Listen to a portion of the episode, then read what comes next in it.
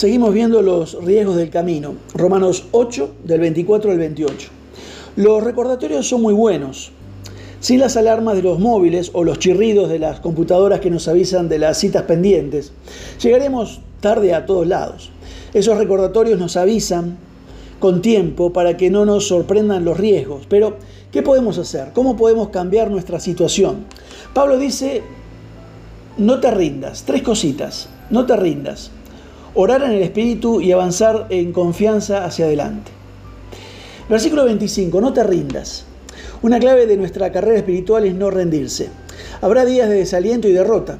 En el libro Recuerda todo el camino, Guillermo Townsend, fundador de las misiones Wycliffe, nos cuenta de un evangelista que pensaba dejar todo. Este hombre le dijo, don Guillermo, voy a renunciar. Guillermo le contestó, ¿por qué me da su carta de renuncia a mí? Cuando usted comenzó, dijo que Jesús le estaba llamando a contarle a otros sobre él. Mejor preséntele la renuncia al que le llamó. Arrodillémonos y dígale en sus palabras que va a renunciar. Me temo que me dirá que continúe. Si eso es lo que él quiere, ¿no le parece que es mejor quedarse entonces? Tomando nuevas fuerzas, siguió sirviendo al Señor. Como dijo alguna vez Samuel Chadwick, si eres exitoso, no cacarees. Si fracasas, no lances graznidos. Versículo 26-27. Orar en el Espíritu. Esto no significa orar en otra lengua, significa orar en sumisión al Espíritu Santo. El Espíritu Santo siempre sabe la perfecta voluntad de Dios.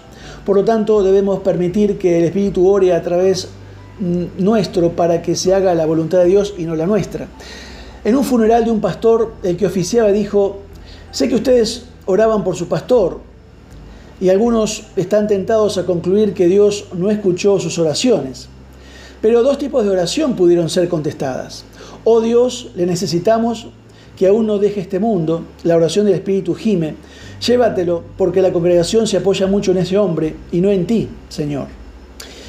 Dios contestó la oración del Espíritu en beneficio de esa congregación. Orar verdaderamente en el Espíritu es someternos a su voluntad. En tercer lugar, avanzar con confianza hacia adelante. Versículo 28. El miedo paraliza.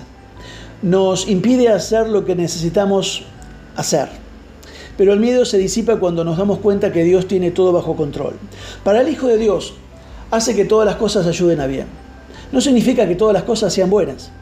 Como el tejedor, Dios anuda las hebras oscuras y las claras para lograr un buen dibujo de la tela. De hecho, sin hebras oscuras, el cuadro quedaría muy expuesto a la luz, poco atractivo. Vaya con confianza sabiendo que Dios usará todas nuestras experiencias para crear su perfecta voluntad en nuestras vidas. Que Dios te bendiga.